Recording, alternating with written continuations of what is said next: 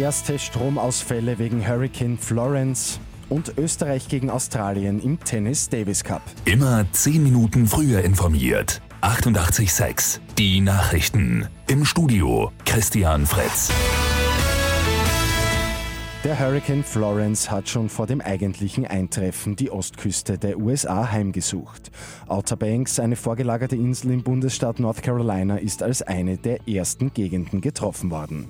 Windgeschwindigkeiten von über 150 km/h sind dort gemessen worden. Starkregen hat zu Überflutungen geführt. Der Stromversorger Duke Energy hat ein Kernkraftwerk vom Netz genommen. Erste Stromausfälle gibt es schon zu beklagen. Befürchtet wird, dass mehrere Millionen Haushalte für Wochen ohne Strom sein könnten. Lebenslange Haft setzt es gestern für einen 23-jährigen Afghanen, der im März vier Menschen auf offener Straße niedergestochen hat. Bei der Messerattacke in Wien-Leopoldstadt hat er zuerst eine dreiköpfige Familie und später noch einen weiteren Mann schwer verletzt. Das Gericht hat ihn des vierfachen versuchten Mordes für schuldig befunden.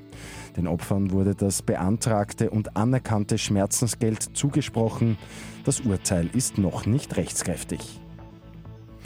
Für Österreich startet heute in Graz der Tennis Davis Cup. Gegner im Playoff ist Australien. Den Auftakt macht heute Österreichs Nummer 1 Dominik Thiem. Der Weltranglisten Achte aus Lichtenwörth trifft um 11 Uhr auf Jordan Thompson.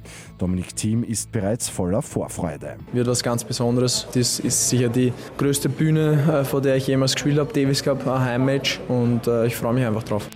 Der Sieger aus dem Duell Österreich-Australien spielt dann kommendes Jahr in der Weltgruppe.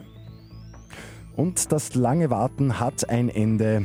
Heute dürft nämlich ihr das Programm bei uns bestimmen. Die gute Nachricht zum Schluss. Der 886 T-Shirt-Tag ist wieder da und mitmachen geht ganz einfach.